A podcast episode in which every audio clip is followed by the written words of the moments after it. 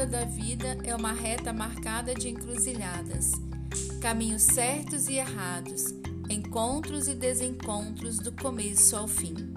Feliz aquele que transfere o que sabe e aprende o que ensina. Eu sou Maria Lúcia Machado Tessara, professora de ciências. Minha sugestão de hoje é conhecermos sobre a escritora Cora Coralina. Cora Coralina foi uma escritora das coisas simples, considerada uma das mais importantes do país.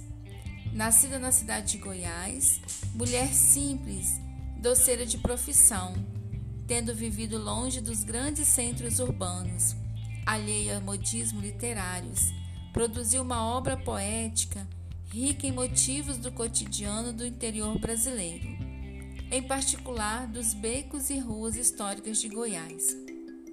Ao completar 50 anos, a poetisa relata ter passado por uma profunda transformação interior, a qual definiria mais tarde como a perda do medo. Nessa fase, deixou de atender pelo nome de batismo Ana Liz dos Guimarães Peixoto Bretas e assumiu o pseudônimo Cora Coralina, que escolhera para si muitos anos atrás. Durante esses anos, Cora não deixou de escrever poemas relacionados com a sua história pessoal, com a cidade em que nascera e com o ambiente em que fora criada. Teve seu primeiro livro publicado pela editora José Olímpio em 1965, Poemas dos Becos de Goiás e Histórias Mais, quando já tinha quase 76 anos de idade, apesar de escrever seus versos desde a adolescência. Os poemas de Cora Coralina são marcados pela singeleza e pela simplicidade vocabular, elementos que fizeram dela uma das escritoras mais queridas pelo público.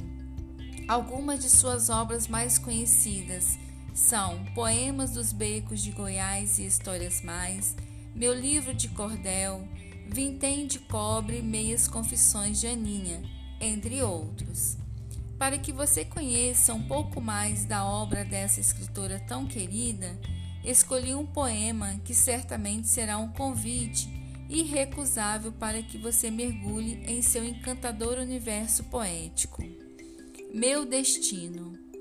Nas palmas de tuas mãos, leio as linhas da minha vida, linhas cruzadas, sinuosas, interferindo no teu destino.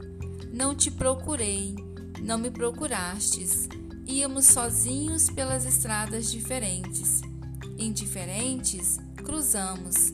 Passavas com o fardo da vida. Corri ao teu encontro. Sorri. Falamos.